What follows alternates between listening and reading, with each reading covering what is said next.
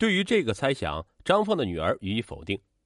张凤虽然善于经营，这些年也赚了不少钱，可实际上张凤始终保持低调的生活作风，更不会因为发点财而看不起别人。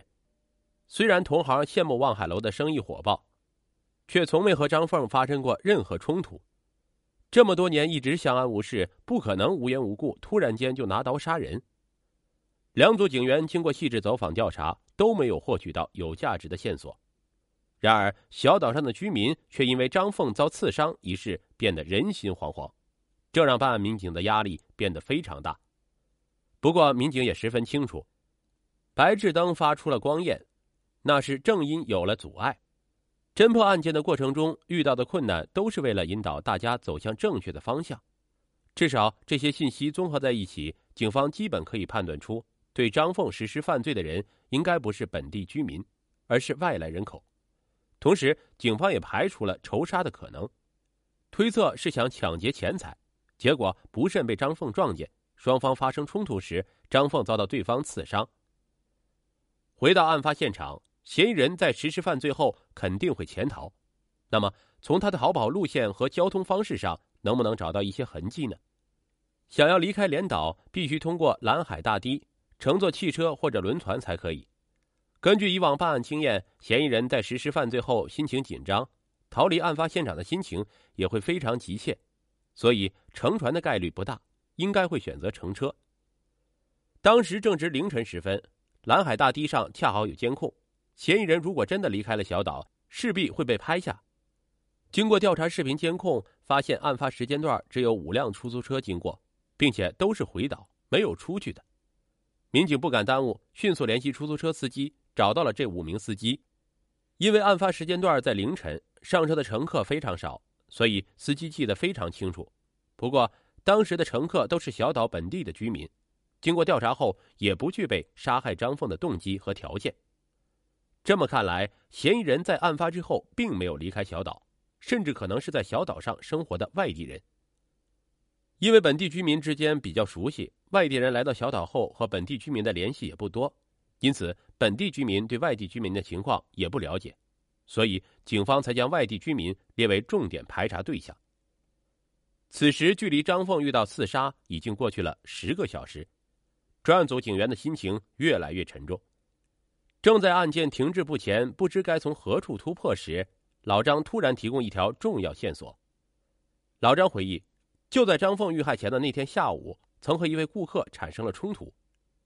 这位顾客身高一米八上下，听口音不是连云港本地人，一起来的还有三男两女。当时顾客在吃完晚饭后，不知道什么原因一直在骂骂咧咧，甚至当场摔了盘子，这才惹怒了好脾气的张凤，两个人发生了一些争吵。老张怀疑是不是顾客一时间气不过，所以事后又回来报复了。根据老张的描述，警方迅速在小岛内的各个旅馆展开排查。因为小岛面积不大，所以很快就确定了该名顾客的身份，是一名淮安籍的游客。他当时也承认，确实在望海楼和老板娘发生了冲突。不过因为心情大受影响，吃完饭后就离开了小岛。他的话也得到了同行好友的证明。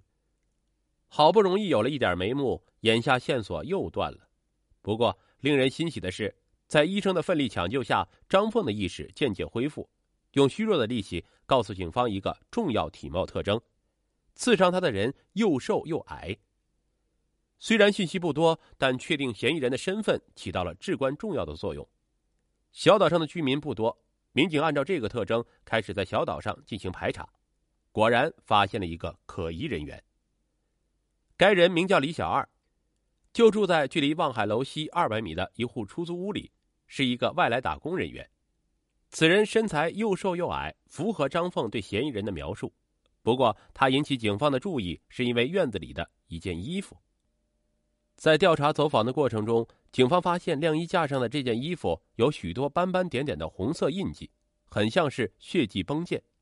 于是对李小二进行问话，同时将衣服送去检验。面对警察的询问，李小二格外冷静，说：“上面的红色斑点是工作时不小心蹭上的油漆。”他的说法随后得到了检验人员的证实。随着李小二嫌疑的解除，案件再一次陷入僵局。那个刺杀张凤的人现在到底在哪儿呢？小娟是望海楼的一名服务员，平常她也住在望海楼的后勤宿舍中。这天，她突然找到民警，说想到一个线索。案发前两天，小娟晚上睡觉前把手机放在了宿舍阁楼里充电，结果到第二天早晨去拿手机，却发现手机不见了。因为手机比较破旧，小娟早已准备换新手机，于是，在手机丢失后，并没有放在心上。直到后来，老板娘张凤被刺伤，警方怀疑是有人劫财，并且熟悉望海楼旁边的情况，这才想到手机被盗一事。民警觉得小娟的手机或许会成破案的关键，很有可能是嫌疑人踩点时顺走的。民警找到当地电信公司，调取了小娟手机的通话记录，结果发现就在手机被盗后，该张卡竟然还拨出了一个号码。小娟说，手机丢失之后，自己还没来得及去补卡。因此，这个电话只有可能是偷走的手机的人打的。经过调查，这个号码的归属地在响水。在对机主的亲属进行调查时，警方发现机主的弟弟程飞就在连岛打工，最近几年一直住在连岛。不过，不知什么原因，程飞最近一个月都没有回过家。既然如此，程飞想要落脚，肯定要选择旅馆。民警分成多组人马，迅速对连岛周围的旅馆展开调查，寻找程飞的踪迹。最终，在新浦区的一家小旅馆中发现了蛛丝马迹。不过，此时程飞已经退房，线索再次中断。既然程飞在案发后会和响水老家的哥哥联系，那他在案发后会不会回到响水呢？民警兵分两组，一组来到程飞在响水的老家进行调查走访，一组则继续留在连云港。密切关注程飞老婆孩子的动向。果然，响水老家的一位村民说，在七月三十日傍晚，似乎见到程飞骑了一辆电动车经过。不过，因为天色比较晚，也没看太清楚，所以不是很确定。除此之外，村子里没有任何关于程飞的消息。警方怀疑，程飞在去响水后，可能因为放心不下老婆孩子，再次返回连云港。果然，在必经之路的一个电动车充电站里，警方见到了程飞。并且一举将其擒获。程飞和张凤到底有何恩怨？为什么会下狠手，连捅他十七刀呢？据程飞说，自己会走到这一步，完全是逼不得已。他有老婆孩子，做这些事只是为了让全家的生活更好一些。几年以前，程飞带着老婆孩子来到连云港，当时他也做过发财梦，希望通过自己的努力改变现状。连云港靠海，渔业是支柱产业之一。程飞就想靠打鱼赚钱，东拼西凑借了九万块钱，终于买了一艘渔船。本以为熬过去前几年的日子，把欠的钱都还上，日子也就慢慢变好。没想到天天风吹日晒的程飞，一年到头根本赚不到什么钱，最后连借的钱都还不上，还欠了一屁股债。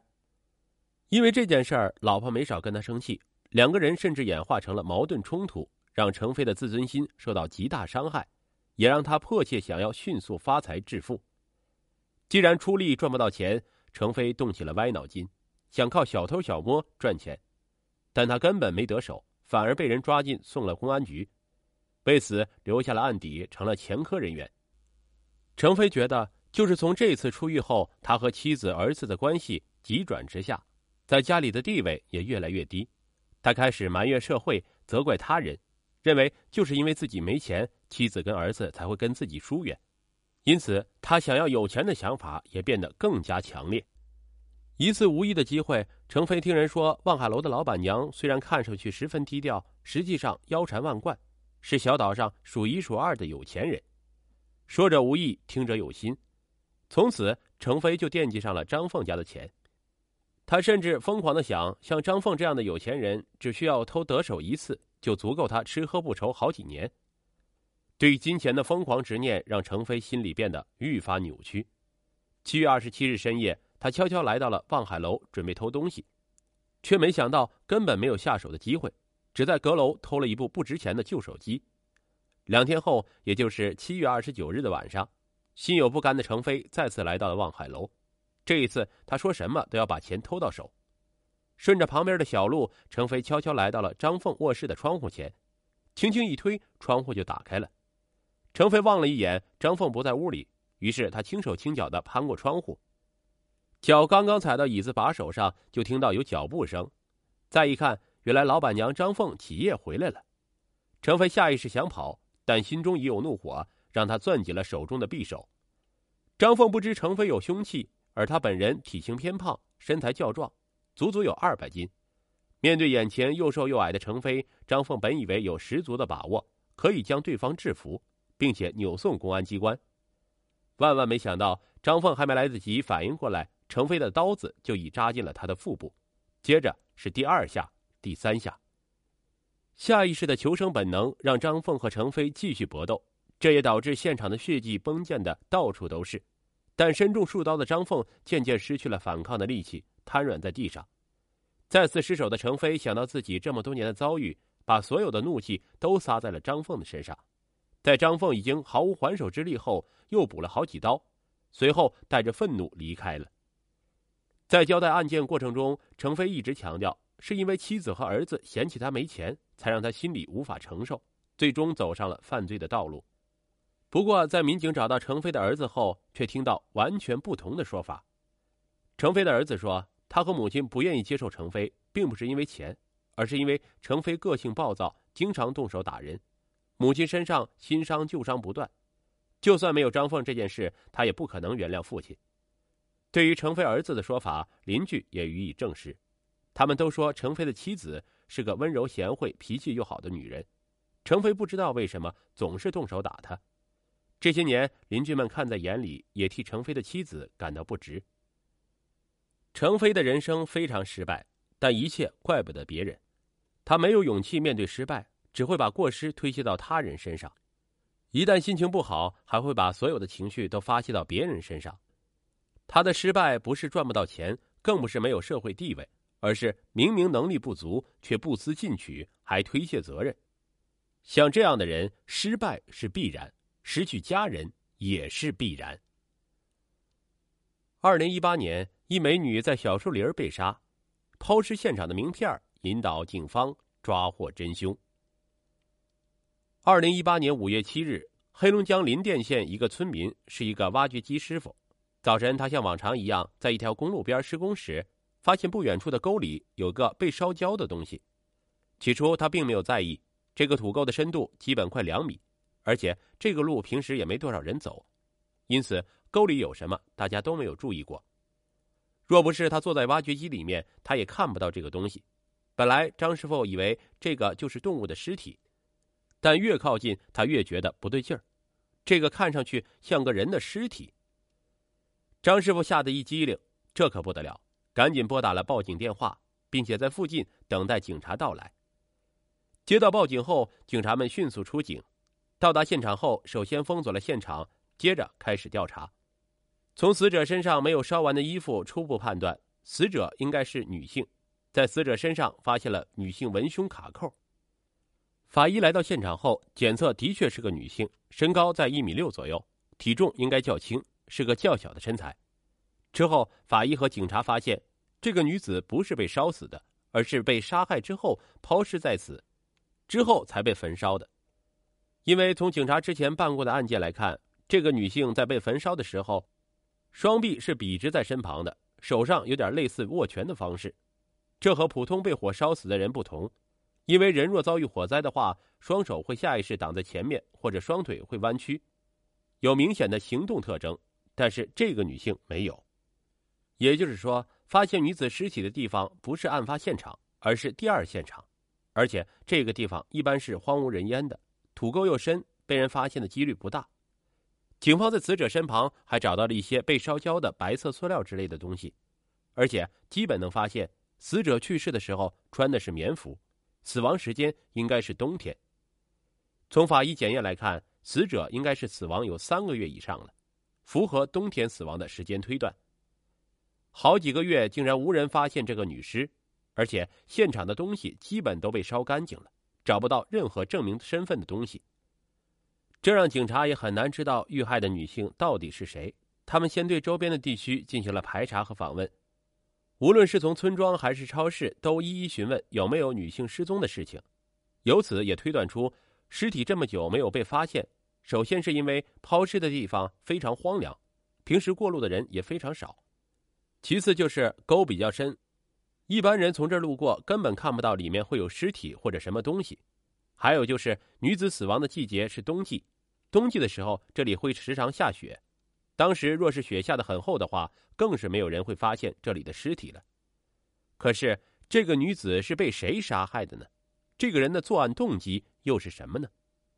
最主要的是，这个女子死亡之后，尸体也被焚烧了，现场没有留下任何证明身份的东西。现在最重要的就是要知道死者是谁，从哪里来，为何会被杀害，并且抛尸在此。警方继续走访和调查死者的身份，另一方面，法医也在检验死者究竟是怎么死的，以及死者的年龄等特征。本来警方认为死者极可能是一个未成年人。因为死者的整个人都属于比较娇小身材特征的，并且在附近有未成年夭折不能够被埋进自家坟地的习俗，因为未成年人死亡属于少亡，未成年人去世肯定是没有结婚和留下子嗣的，因此当地有习俗，未成年人不能够进祖坟下葬，会影响家中的风水运势，这是他们流传下来的规矩。可是法医判断得知，死者是一个成年女性。年龄大概在三十五岁左右，死者在生前骨折和骨裂的痕迹很明显，死亡原因是身体遭受重击后死亡，死亡后尸体被焚烧。从警察局的系统中，民警查看了近一年内失踪的三十岁到四十岁之间的女性，希望能够在这里找到一些线索，能够确定一下死者的身份。很快，民警就锁定了近一年以来两名失踪的信息。经过查看，得知有一名女性失踪后还有生活轨迹。随后，警察调查得知，这个女子只是和家里闹矛盾，不愿意回家，之后就在远方打工，家人联系不上才报的失踪。另一名女子的失踪就让人比较怀疑了。根据调查，她是因为网络交友的问题，经不起诱惑，本来在当地生活的好好的，之后就跟别人去远方生活了。但是这个女性也被排除了。因为警方找到了这个女性的生活轨迹，并不符合死者的信息。现在案情一度陷入了僵局，没有其他的线索能够找到死者的身份。随后，警方又开始去抛尸现场进行查看，这里找到一些烧焦的白色塑料状的东西，还找到了一些金属扣子什么的。但是这些都没有特别有价值，唯一能够确定的就是这些白色塑料极有可能是一个白色桶。桶里应该是放过些柴油。既然现场找不到其他有价值的线索，警方就只能够去死者身上找线索了。死者的衣服并没有全部被焚烧干净，头发也是。从化验来看，死者的头发是黑黄杂色，应该生前漂染过。死者的衣服也都不是什么高档材质，证明死者是一个普通的工作者，并且极有可能从事流动性比较强的职业。警方进一步从餐饮、娱乐、休闲等场所进行排查，并且加大了排查范围，希望能够确定死者的身份。虽然这样的排查方式速度不是很快，但之前的案件中经过排查发现的信息还是非常有用的。与此同时，法医鉴定那边传来一个重大的消息：他们在死者上衣没有烧完的口袋中发现了一张名片。这张名片已经被烧掉了四分之三的面积，但是很幸运的是。名片上只留下了人名和电话号，警方通过一番修复之后打通了这个电话，想知道死者生前的社会关系，很顺利找到了名片主人。拥有名片的是一个跑黑车的司机，这个人是齐齐哈尔市伊安县人，叫做刘大树。警方调查后得知，刘大树家中一共有四口人，妻子有点残疾，在家中基本不能够劳作，还有两个孩子，全家的收入就靠着刘大树跑黑车赚钱。因此，刘大树见到人会很多。警方将刘大树请来警局的时候，询问他是否知道一个女性失踪的事情，但是刘大树每天拉客很多，他也不清楚。从死者口袋中的名片可以推断，死者一定认识刘大树或者坐过他的车子，因为名片就是刘大树给的。一般他在拉客的时候会将自己的名片给乘客，因为他常年在义安县拉客，为了多赚钱，自然希望乘客下回还联系他。警方从刘大树的话语中问不出什么有用的信息，也没有发现刘大树有什么不对劲儿的地方，因此他们就对刘大树近一年来的手机通话进行了逐一排查，最终还真发现了一个让警方非常注意的电话号。这个电话号的主人目前处于失联的状态，电话号没有停机，但始终是关机的状态。这让警方非常怀疑。准备着手调查的时候，又一件事让警方接近了真相。